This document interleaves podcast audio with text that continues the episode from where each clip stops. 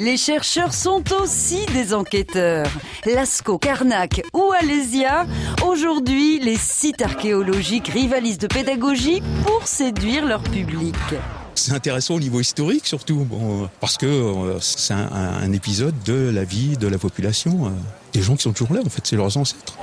1709, l'année où on a remonté le fil de l'histoire. Le passé renaît chaque jour, et Carthage, cité trois fois détruite, révèle aujourd'hui ses trois aspects superposés, enfouis depuis 2000 ans.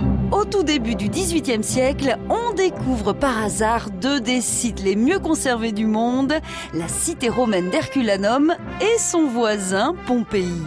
L'Europe se passionne soudainement pour l'Antiquité et des centaines de curieux scientifiques et voyageurs s'empressent de sortir ces trésors de l'oubli, mais la fouille se traduit bien vite par du vol pur et simple.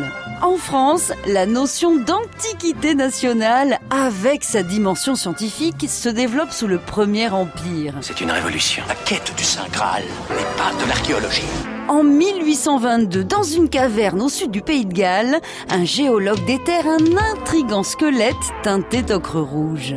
Étant créationniste, le professeur pense que c'est un Romain puisqu'il n'imagine absolument pas que des humains aient pu peupler la Terre avant le déluge biblique. Dans les années 50, l'invention de la datation au carbone 14 révèle finalement que ce squelette est vieux de 33 000 ans. C'est donc la première découverte d'un homme préhistorique.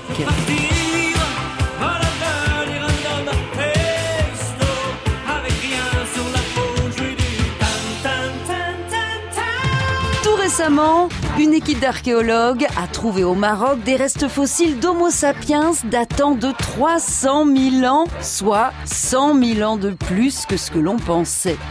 Autant dire qu'avec cette découverte, l'homme moderne a pris un sacré coup de vieux. On n'arrête pas le progrès. Tu appelles ça de l'archéologie? À retrouver sur francebleu.fr.